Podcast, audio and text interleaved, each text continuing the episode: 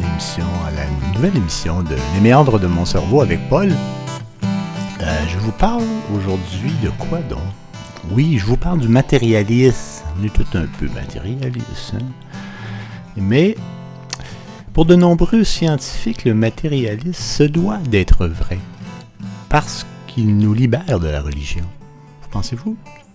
Je vais vous demander. euh, ben on va se demander, qu'est-ce que c'est ça, l'image manifeste, c'est quoi?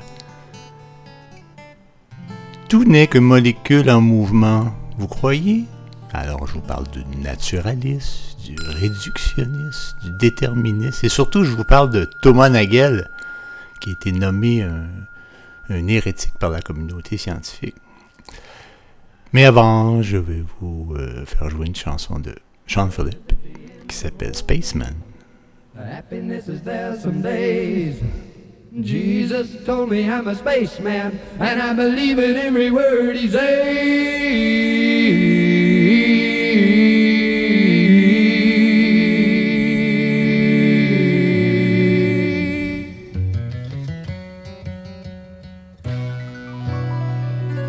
Sorrow can keep you crying.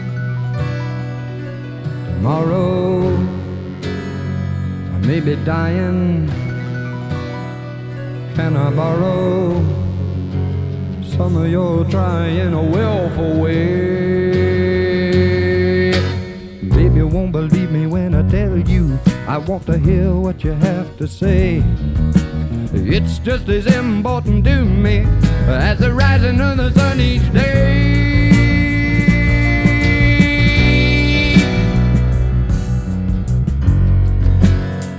Another stage play. I'm in a cage. Say, won't you tell me why you're in a rage? Lovely blonde lady in a loose dress gave me joy when she said to me, I don't have to leave right now, cause I'm telling you, I am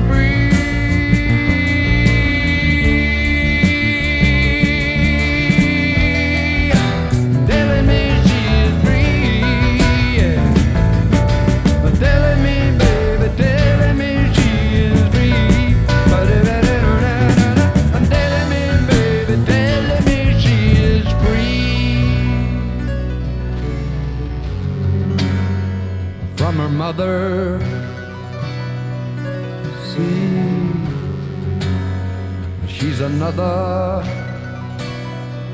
bee like no other. Put your bag and baggage in your head now, or walk about a salt and land.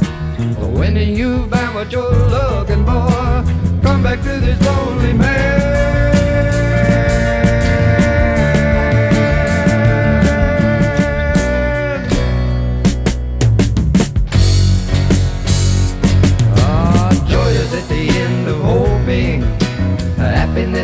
Some days. Jesus told me I'm a spaceman, and I believe in every word he says.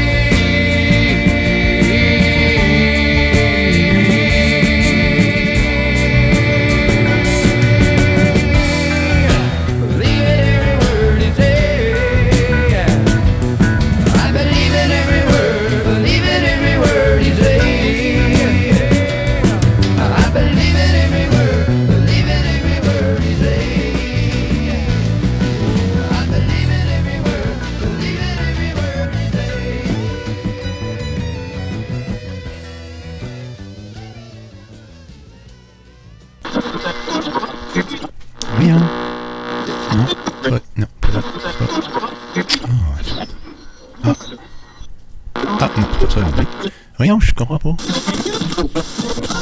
ah, ah, ah, attends un peu. Ah. Non, lui pas en doute. C'est où le poste? C'est Jabonard? Oui, c'est que Jabonard, c'est où? C'est l'Internet. Hein? Ça?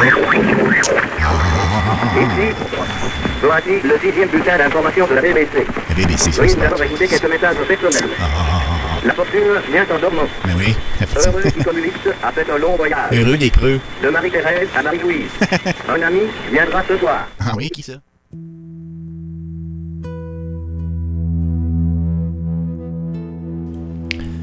Saviez-vous ça qu'il y a un mot pour décrire la, la façon dont vous et moi nous voyons le monde? Le monde avec plein d'autres personnes. Des couleurs, des sons, des visions, des sensations. Des choses qui sont bonnes, des choses qui sont mauvaises, des choses qui sont en effet très bonnes. Nous-mêmes, qui sommes plus ou moins capables de nous frayer un chemin à travers la vie grâce à nos propres lumières. Les philosophes appellent cette vision commune l'image manifeste. Daniel Dennett fit remarquer que la science moderne au moins depuis euh, les révélations de Darwin, a empilé des preuves que l'image manifeste n'est pas vraiment exacte d'un point de vue scientifique? La science, ce vaste emboîtement de génétique, de neurosciences, de biologie évolutionnaire, de physique des particules, nous dit plutôt que les composants de l'image manifeste sont illusoires. Veut dire que la vie est une, c'est juste une illusion. Incroyable, hein? La couleur, par exemple, ou le- cet azalée, cette plante derrière votre fenêtre, peut vous paraître rouge, mais en réalité, elle n'a pas du tout de couleur. Elle pas de couleur. Le rouge provient de certaines propriétés de l'azalée qui absorbe un certain type de lumière et qui réfléchit d'autres types de lumière qui sont ensuite perçus par l'œil et transformés dans vos cerveaux en expériences subjectives de rouge. Et les sons aussi, des vibrations complexes de l'air qui ne font en réalité aucun bruit, mais c'est nos oreilles qui sont capables de transformer ces vibrations en alarme de voiture, en miaulement de chat ou pire, en voix de Mariah Carey. Ça, ben, elle a une belle voix, là. En tout cas, ces aptitudes de l'organisme humain sont des adaptations évolutionnaires. Tout dans l'être humain est par définition une adaptation évolutionnaire. Notre sentiment que les couleurs et les sons existent en dehors et pas simplement dans nos cerveaux est une illusion pratique qui a accru il y a très longtemps les chances de survie de notre espèce.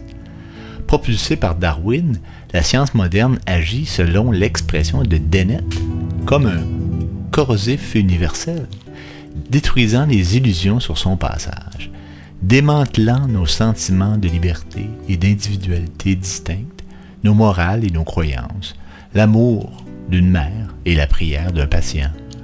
Tout en réalité n'est que molécule en mouvement. Molécule en mouvement.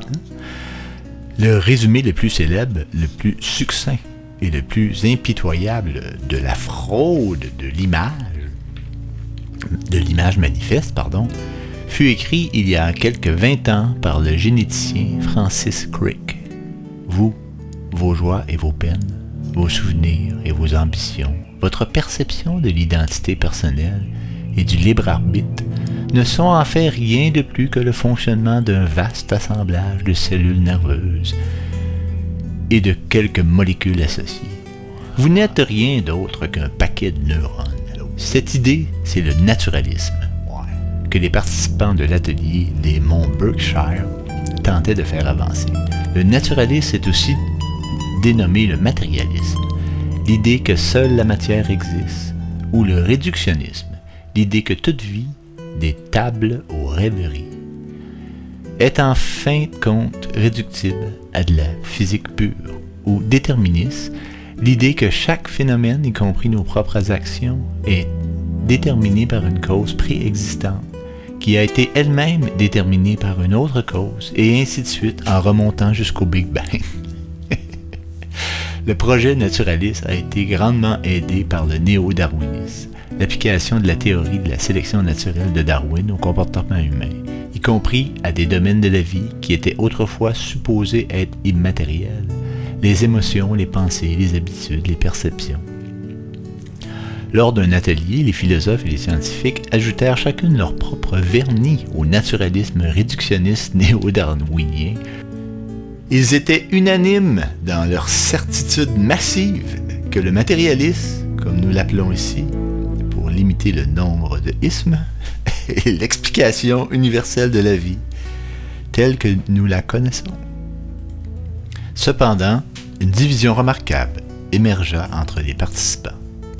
Certains des biologistes pensaient que la vision du monde matérialiste devait être enseignée et expliquée à un plus large public, sous sa véritable forme criquienne, pure et dure. Ensuite, les gens ordinaires, non intellectuels, pourraient voir qu'un univers purement aléatoire, sans but, sans libre arbitre, ni vie spirituelle d'aucune sorte, n'est pas aussi mauvais que ce que certaines personnes superstitieuses, les religieux, les ont conduits à croire. Daniel Dennett était d'un avis différent.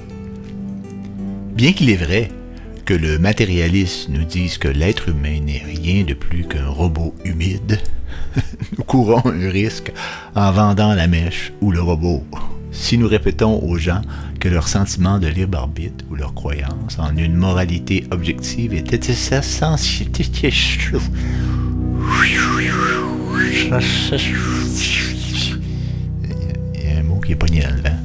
Est essentiellement une illusion.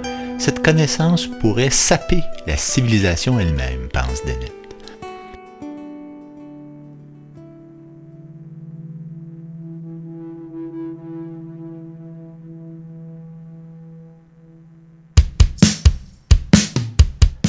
Une belle chanson de Lisa Hannigan euh, qui s'appelle Keep It All.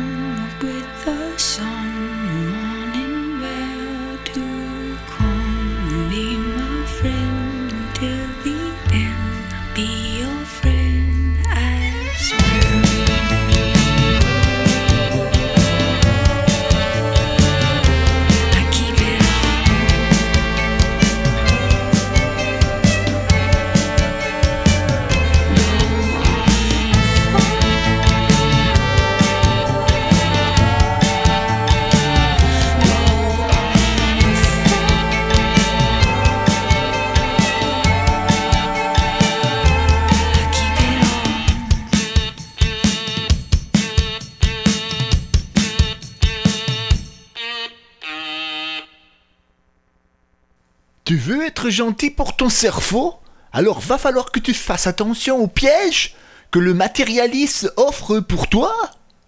Tu ne peux pas partir les cheveux au vent et te dire je vais aller magasiner, m'acheter tout ce qui se passe en avant de moi, la la la la la. Ah, cette belle radio, cette belle bicyclette et cette belle voiture. Mais ce ne sont que des attrapes nigauds de notre société de consommation, ne vois-tu pas? Si on agit comme des nigauds, notre société capitaliste va ne faire qu'une bouchée de nous. Nous sommes plus que du matérialisme, nous sommes des esprits, de grands esprits, aux possibilités phénoménales, magistrales, sans précédent. Tu es un esprit innovateur qui peut changer ce monde. Ah ouais, moi je veux changer ce monde avec l'aide de Karen Young, sa belle chanson Guinée.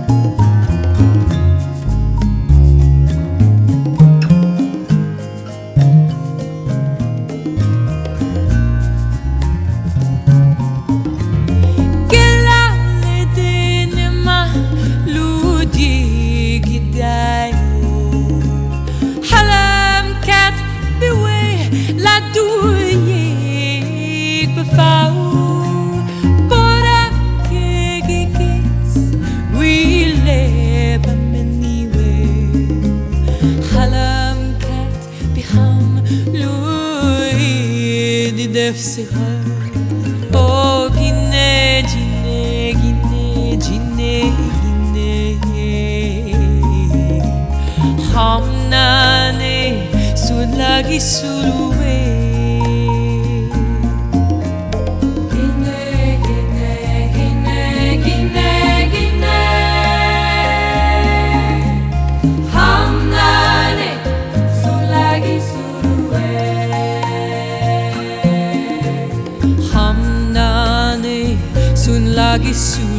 yeah.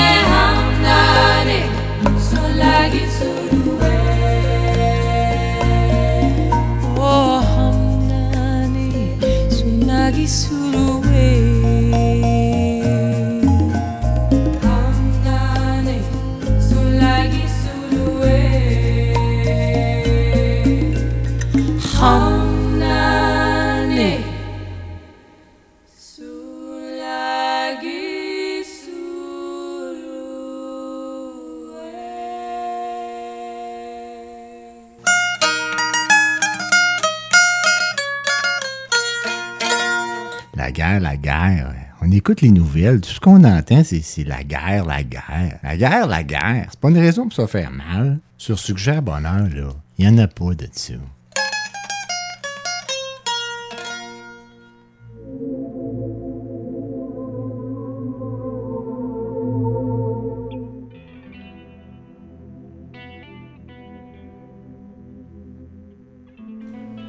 Alors tantôt, je vous ai parlé du,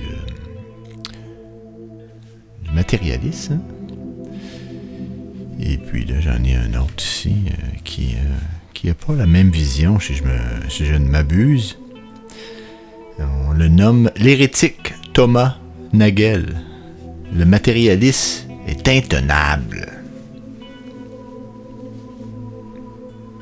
Alors Thomas Nagel, c'est un membre éminent et jusqu'ici, jusqu'ici respecté de l'élite intellectuelle du pays.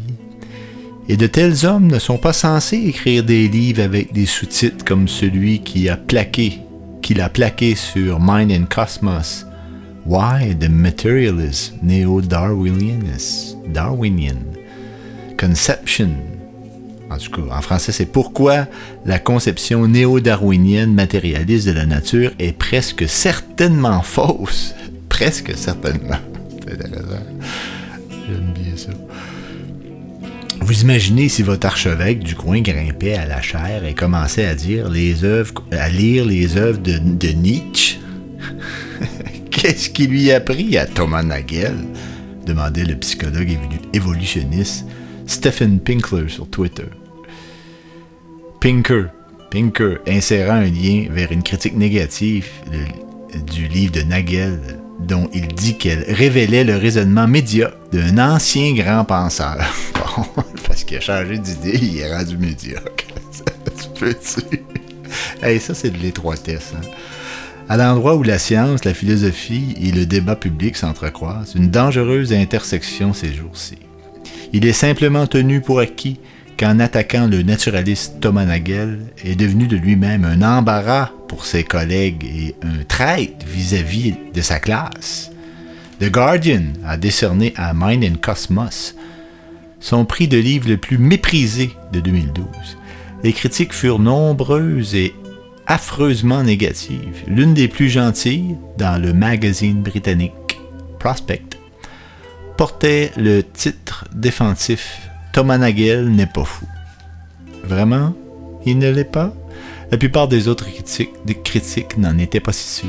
Juste avant que l'encre ne cesse de couler, de couler à propos du livre de Nagel, on pouvait voir l'économiste de Berkeley et le blogueur prééminent de Brad Delon ramasser la paille et le bois pour le brûler, pour le bûcher rituel. Excusez, je trouve ça vraiment comique. DeLong est un grand croyant au néo-darwinisme. Il a inventé l'expression populaire les singes parvenus pour décrire notre espèce. Singes parce que nous, descendons, descendons des primates et parvenus parce que l'évolution nous a personnalisés avec la capacité de raisonner et les gros cerveaux qui vont avec. DeLong a été particulièrement offensé par la conviction de Nagel que la raison nous permet de saisir la réalité objective. Un bon matérialiste ne croit pas à la réalité objective, certainement pas au sens traditionnel. Mais Thomas Nagel n'est pas plus intelligent que nous le sommes, écrit-il, répondant à un critique qui louait l'intelligence de Nagel. Bon, bon, arrêtez de le descendre. Qu'est-ce qu'est-ce qu'il dit, lui, Nagel? Il est à première vue hautement invraisemblable que la vie telle que nous la connaissons soit le résultat d'une séquence d'accidents physiques associés au mécanisme de la sélection naturelle. Les premières impressions renforcées par le bon sens devraient avoir plus de poids que l'intelligentsia ne lui en donne. J'aimerais défendre la réaction d'incrédulité spontanée face à l'exposé réductionniste néo-darwinienne de l'origine et de, et de l'évolution de la vie. Hein? L'incrédulité n'est pas seulement une question d'ignorance scientifique, comme le voudraient les matérialistes, Elle provient de quelque chose de plus fondamental et intime. L'exposé matérialiste néo-darwinien offre une image du monde qui nous est méconnaissable.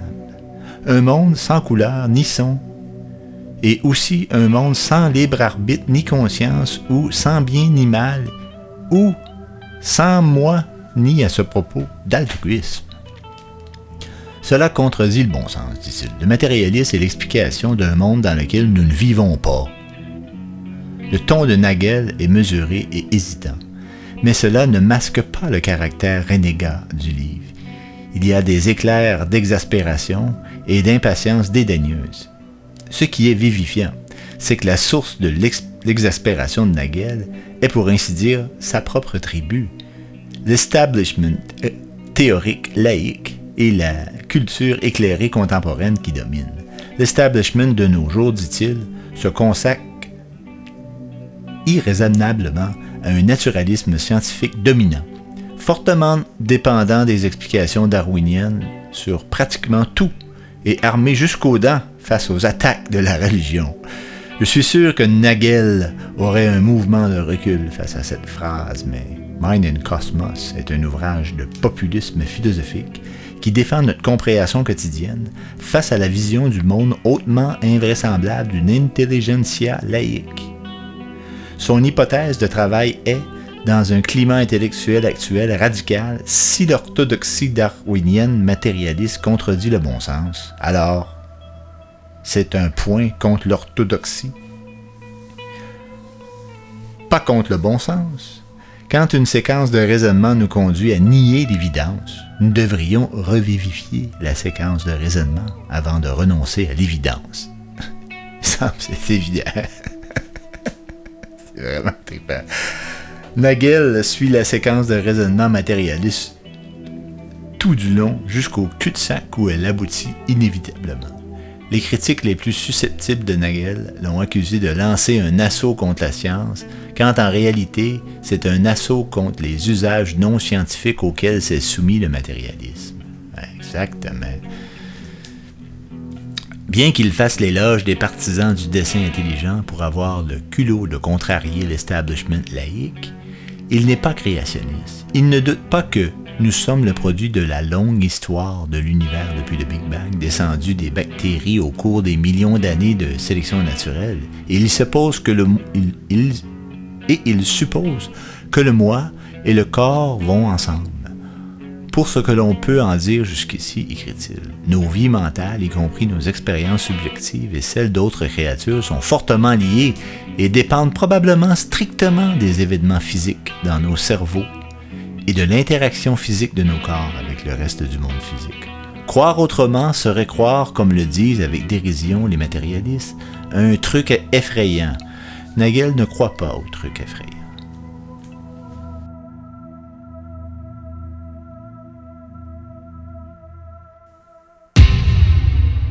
La radio SBP, ça décape le cerveau.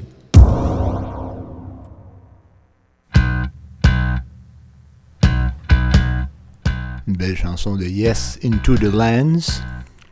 Bonne écoute, un beau petit 8 minutes 32. là. Excellent.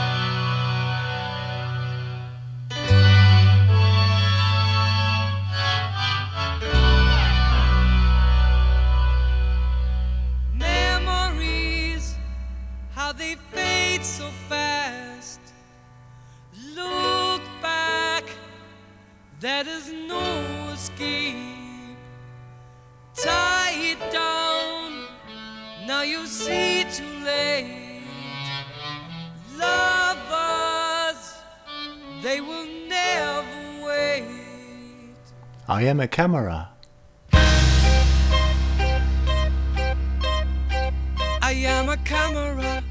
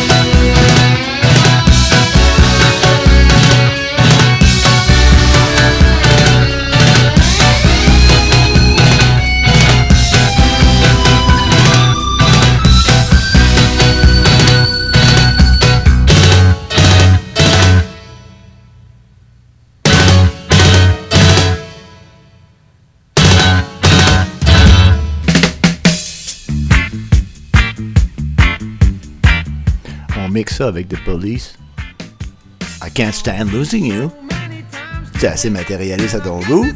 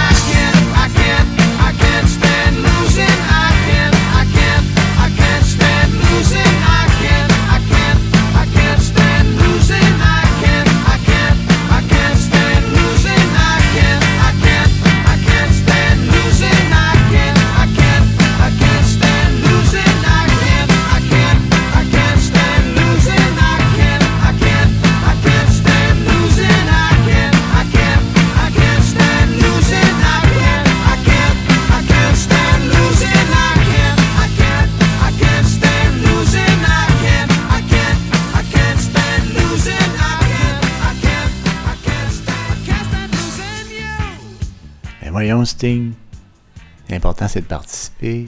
Pas grave, ça. Super. Tu sais. Supertramp, Lady. Après ça, je vous reviens avec le matérialisme.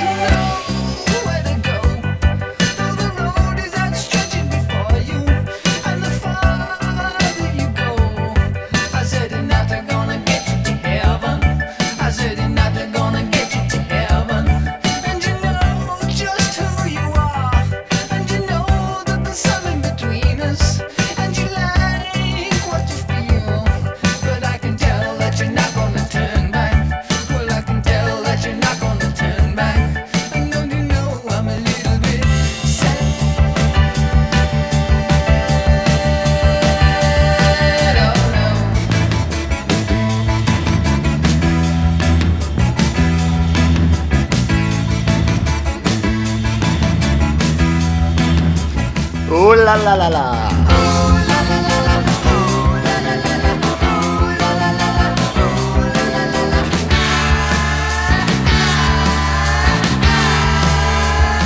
Comme disait Bobino, oh là là là là là.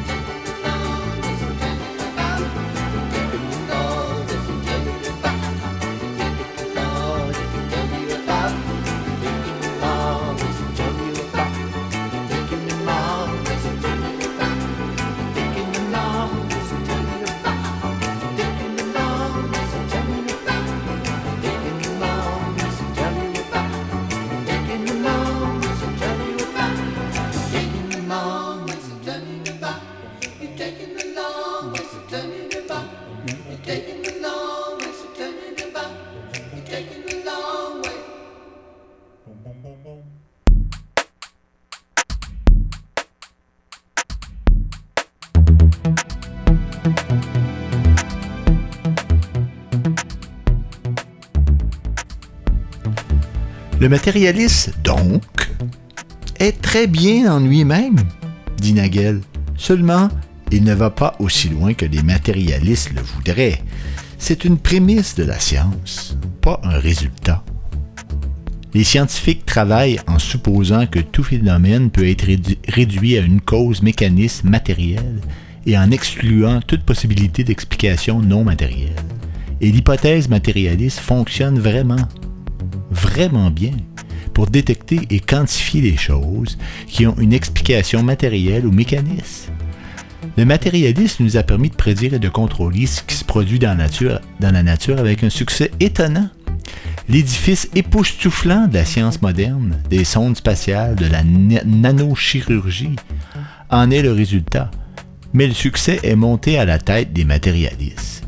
De méthode fructueuse, le matérialisme est devenu un axiome. Axiome.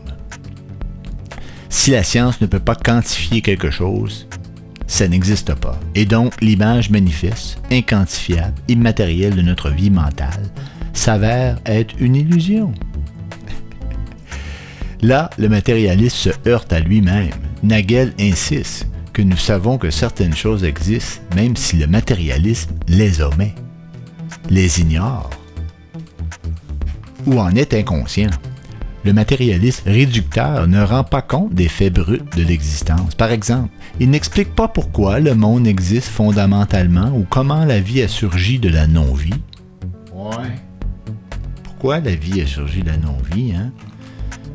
Plus près de nous, il n'explique pas la façon plausible les croyances essentielles dont nous dépendons quand nous vaguons à nos affaires quotidiennes.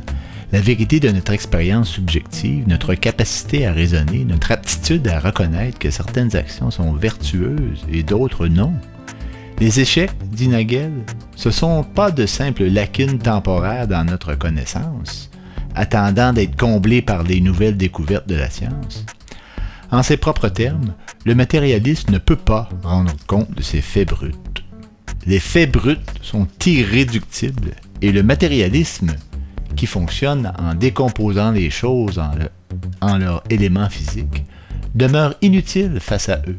Il est peu probable, voire pas du tout, écrit-il, que ces faits ne dépendent de rien d'autre que des lois de la physique. Un détecteur de métaux ne détecte que le contenu métallique d'un objet. Il ne nous dit rien sur sa couleur, sa taille, son poids ou sa forme.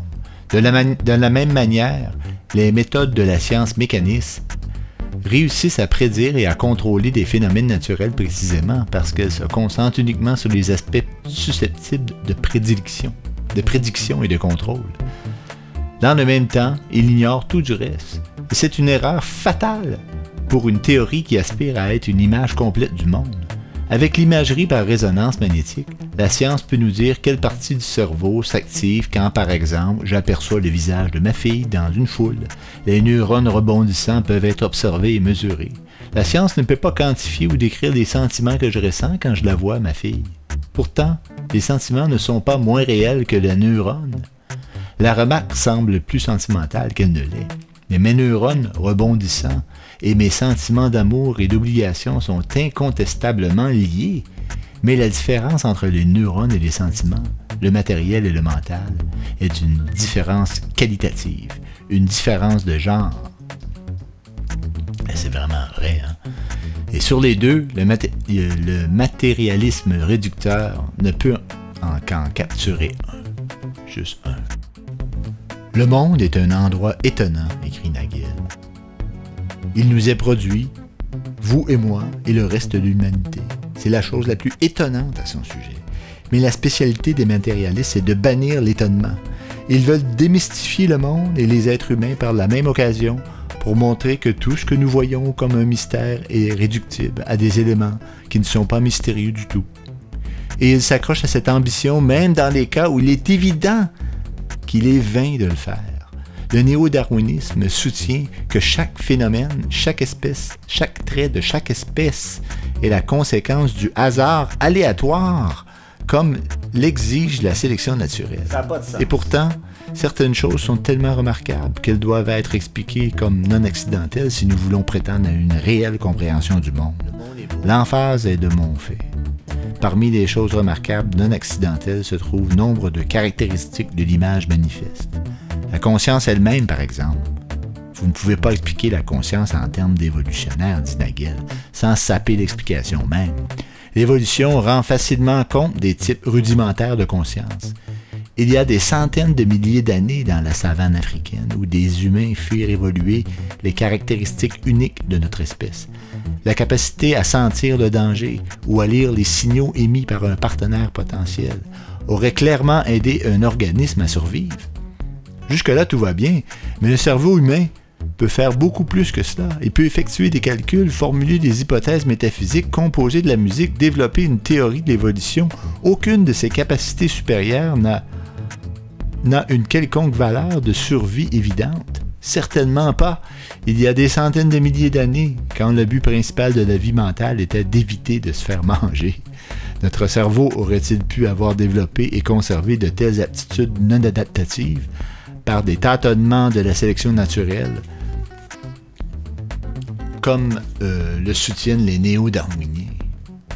Ah, C'est possible, mais les chances sont infiniment petites.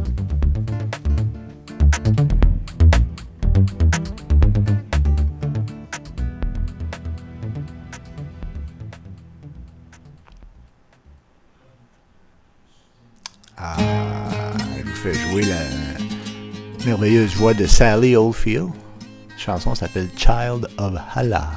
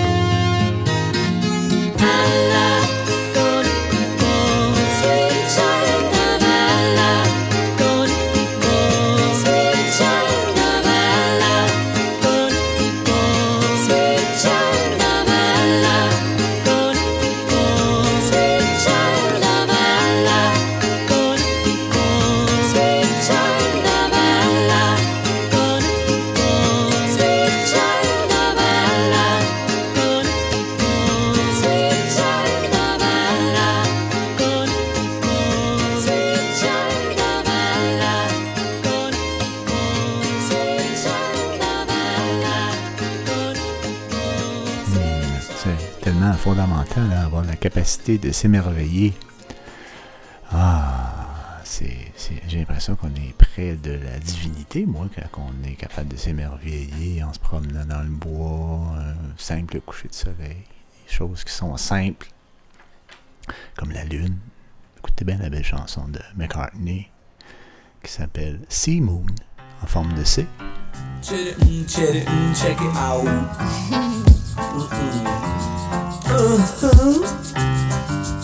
Hmm.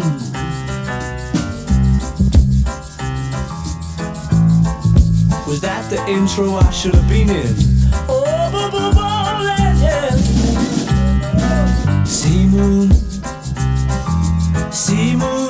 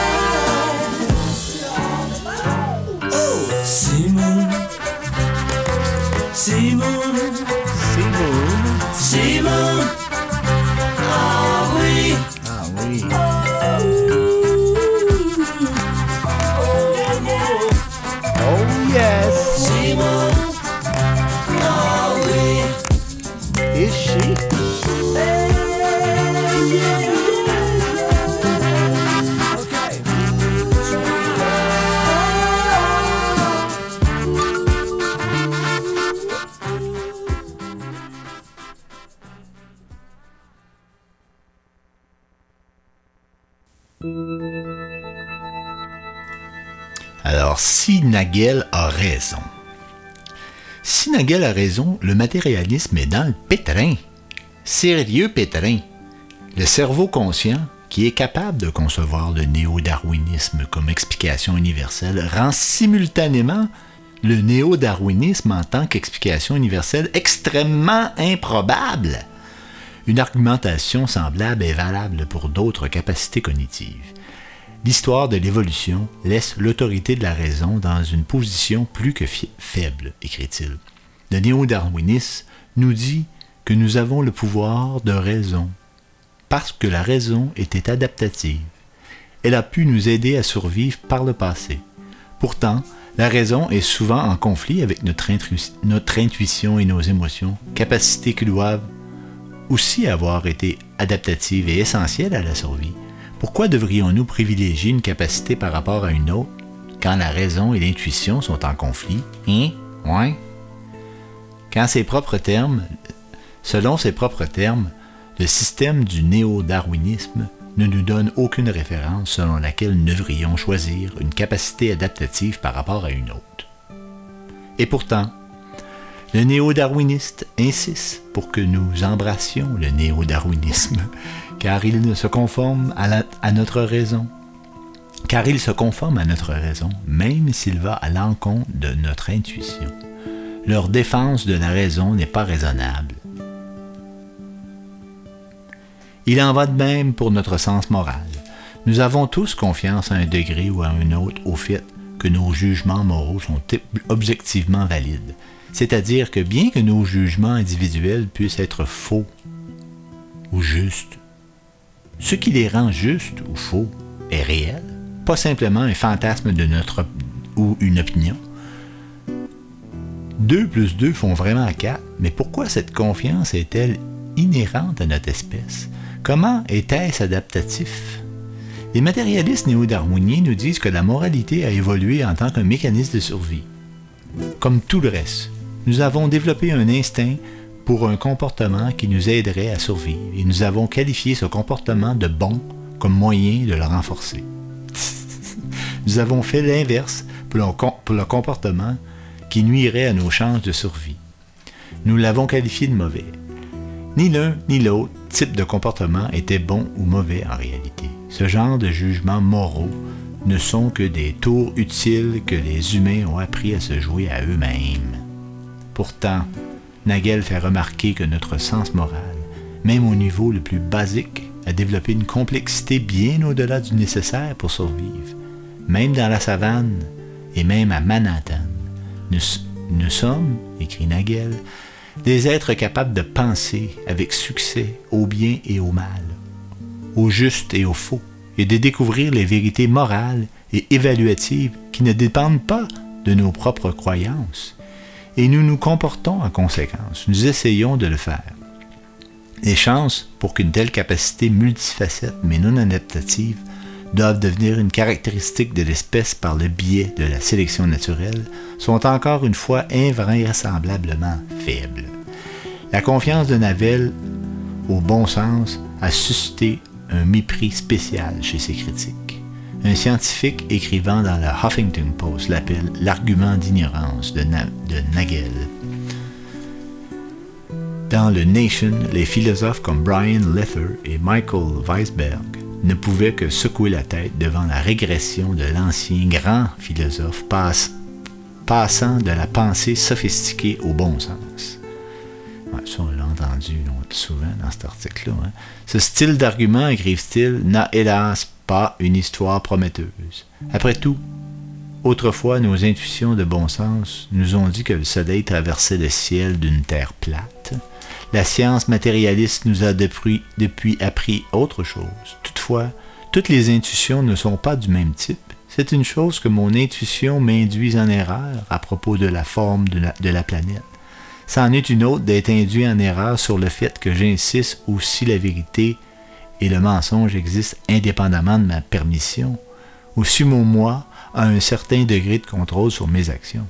En effet, une personne ne pourrait corriger ses intuitions erronées, à moins que ses intuitions ne fussent correctes, à moins qu'il ne soit un moi capable de distinguer le vrai du faux et de choisir l'un par rapport à l'autre. Et c'est l'attaque matérialiste de ses intuitions, le bon sens, que Nagel trouve absurde. Leiter et Weisberg, comme la plupart des autres critiques, étaient aussi en émoi que Nagel et le culot de prononcer sur des sujets qu'il considère purement scientifiques, bien au-delà de son domaine professionnel. Un philosophe doutant d'un scientifique est un spectacle rare de nos jours. Avec le déclin général, les sciences humaines et le secret des sciences physiques, les relations entre scientifiques et philosophes de la science se sont inversées. Aussi récemment que le milieu du, que le milieu du siècle dernier, les philosophes Russell, Hayard pouvaient se sentir libres d'expliquer aux scientifiques des implications philosophiques de ce qu'ils faisaient. Aujourd'hui, le pouvoir est du côté des scientifiques. Un faux mouvement, et c'est retourne dans ton sac à sable, petit philosophe. Aussi, certains philosophes se sont retranchés dans le même genre d'hyper-spécialisation qui a rendu les scientifiques de sous-disciplines différentes, pratiquement incapables de communiquer entre eux.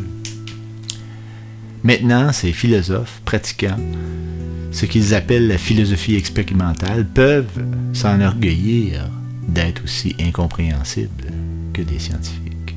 D'autres philosophes comme Dennett ont transformé leur domaine en servantes de la science, acceptant docilement et avec reconnaissance n'importe quelle trouvaille des scientifiques, des scans cérébraux au boson de Higgs. Ils utilisent ensuite pour démontrer la supériorité des sciences dures par rapport aux rêveries illusoires de la philosophie du salon d'autrefois. En ce sens aussi, Nagel est une régression, osant non seulement interpréter la science, mais aussi contredire les scientifiques. Il admet que c'est étrange quand il s'appuie sur une déclaration philosophique pour refuter une théorie scientifique soutenue par des preuves empiriques, mais il sait que quand il s'agit de cosmologie, les scientifiques sont tout aussi susceptibles de faire une erreur de philosophie que les philosophes le sont de faire une erreur de science. Et Nagel est accusé de faire de grosses erreurs. En effet, selon Litter et Weisberg et les autres, ils ignorent comment la science se pratique réellement de nos jours. Alors, je pourrais en parler longtemps. hein. L'hérétique Thomas Nagel, le matérialisme est intenable. C'est un article de Andrew Ferguson, qui est un. ben, en fait, c'est un reportage. Lui, c'est un, journaliste. Cet article-là, il a paru dans le Science et Conscience, euh, numéro 3. C'est une petite revue euh, que je connaissais pas. Alors, c'est ça, hein? Moi, j'ai l'impression que ça prend de l'ouverture, simplement, de l'ouverture. Arrêtez d'être campé sur euh, vos convictions, puis écoutez. Écoutez, même si ça fait pas de sens. Puis peut-être à un moment donné, euh, ils vont se rejoindre euh, au milieu, à mi-chemin.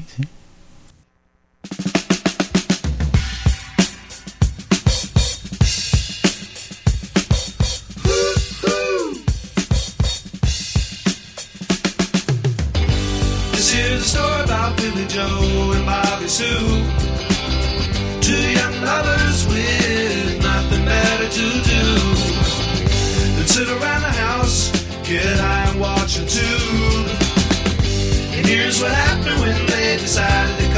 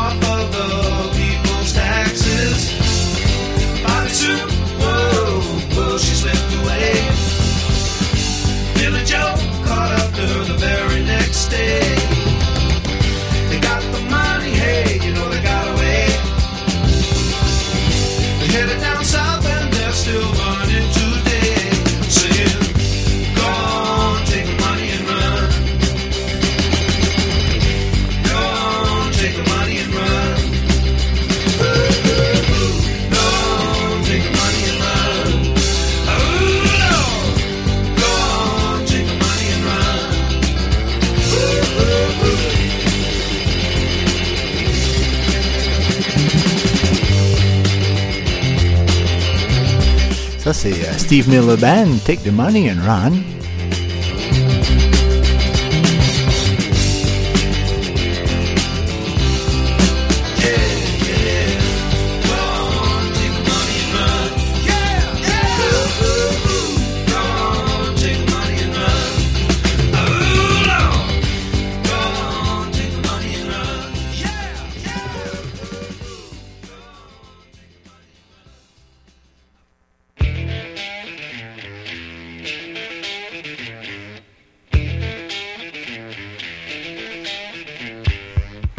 la même veine, The Eagle, Life in the Fast Lane. Et ça, ça a joué, hein?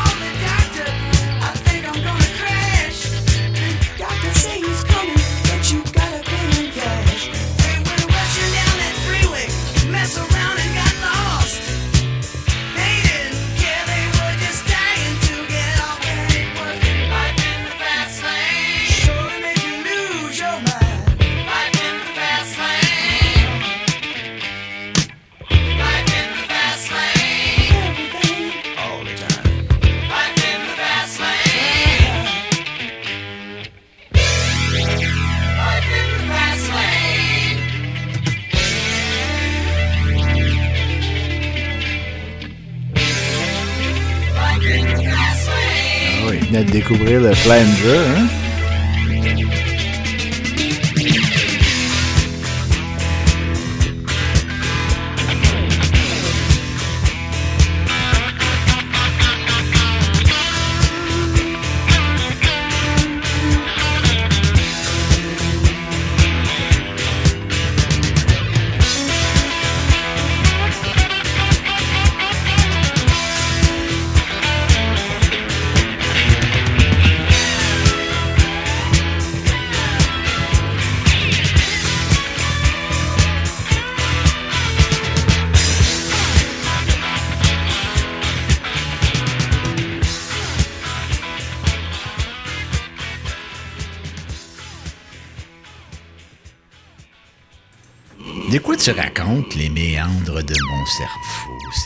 n'importe quoi.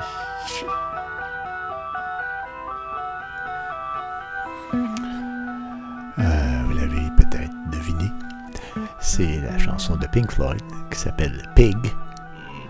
Pig. Pig et le matérialisme. Vous voyez le lien? Bonne écoute.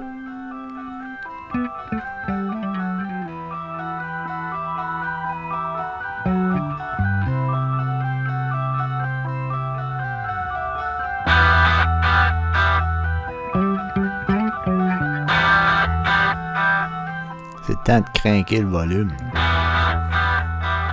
La bass, puis toute la patente.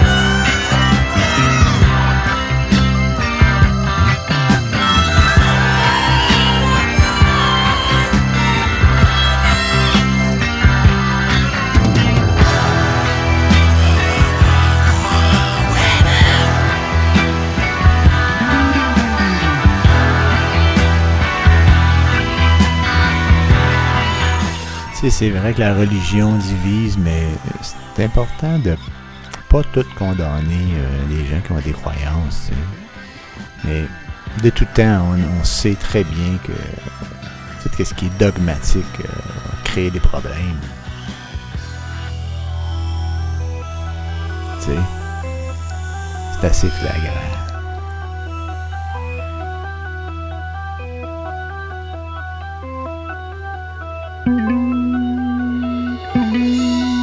Ayez l'esprit ouvert.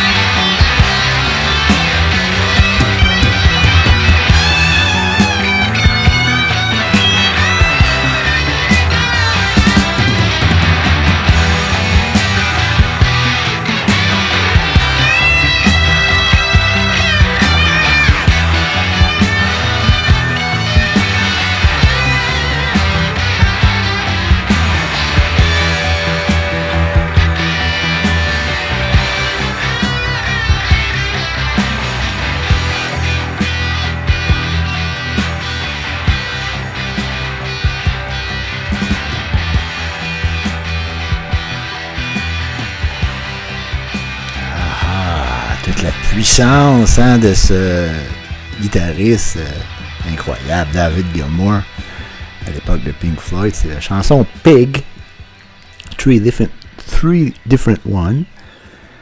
Euh, je sais pas comment vous êtes organisé chez vous, mais moi c'est au coton, puis ça sonne super bien. Je vais pas vous laisser sur une note, euh, une note de revendication aussi radicale. Une belle petite chanson de Tommy Emmanuel et Frank Vignola qui s'appelle Tenderly. Et puis, euh, on, on se revoit la semaine prochaine. Alors, euh, merci d'écouter.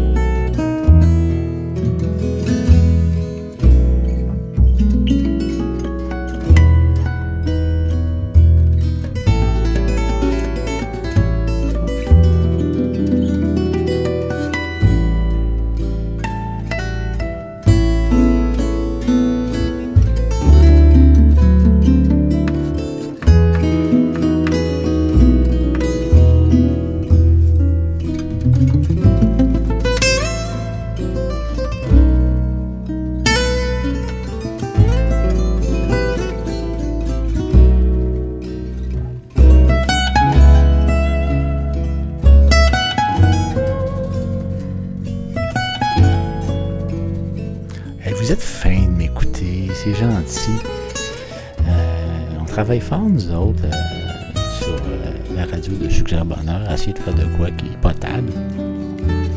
Euh, c'est très apprécié quand on a des, interventions, des gens qui parlent de nous, qui postent le lien sur Facebook, etc., ou au téléphone, ou par email, whatever. C'est très touchant de, de voir qu'il y a des gens qui écoutent. Puis je vous remercier. À la semaine prochaine.